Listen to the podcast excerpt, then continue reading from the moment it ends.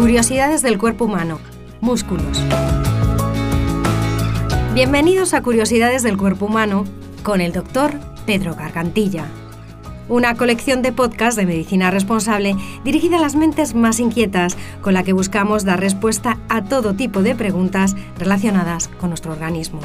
Síguenos y seguro que no dejaremos de sorprenderte.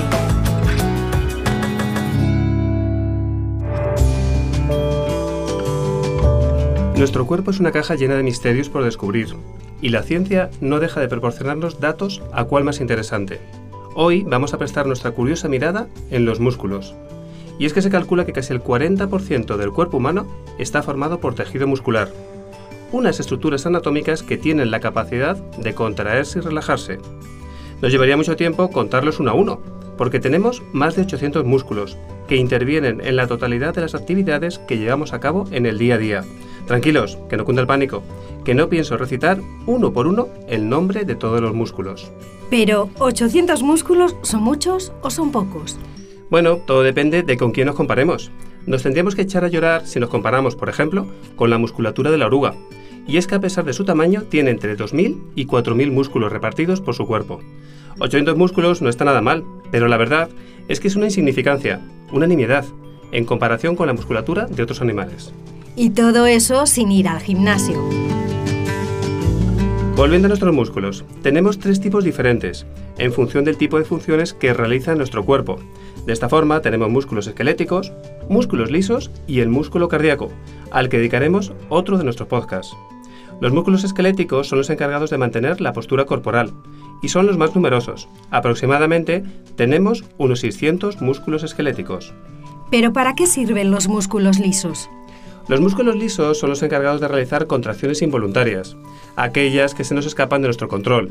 Son, por ejemplo, los músculos que se encuentran a lo largo de nuestro aparato digestivo. En cualquier caso, cuando pensamos en un músculo debemos imaginarnos un conjunto de fascículos.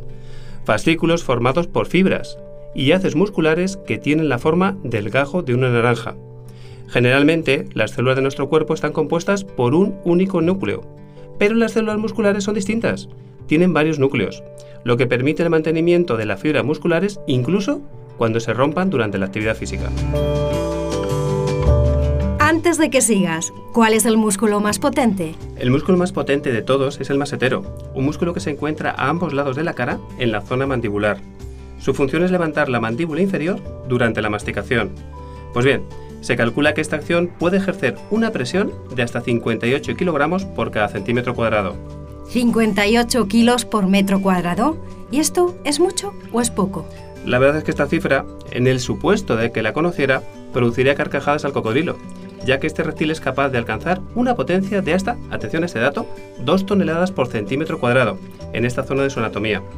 Si vamos al músculo de nombre más largo, el récord lo ostenta sin duda el esternocleidomastoideo. Este músculo se encuentra ubicado a cada lado del cuello, y cuyo nombre se debe al lugar en el que se inserta, Vamos a trocearlo y veremos que tampoco es tan complicado. Externo de esternón, cleido para la clavícula y mastoides en relación a una prominencia que tiene el cráneo con este nombre.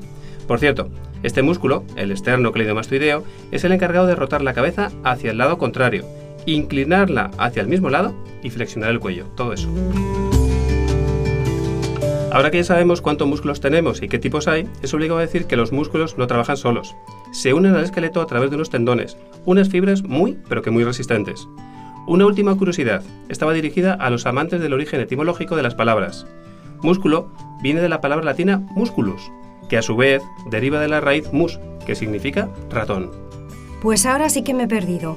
¿Qué tiene que ver un músculo con un ratón? Pues bastante, ya que los romanos pensaban que las contracciones de nuestros músculos se parecían a los ratones, por la forma que adoptaban los músculos cada vez que se contraían. En fin, como dirían Asteris y Obelis, estos romanos están locos.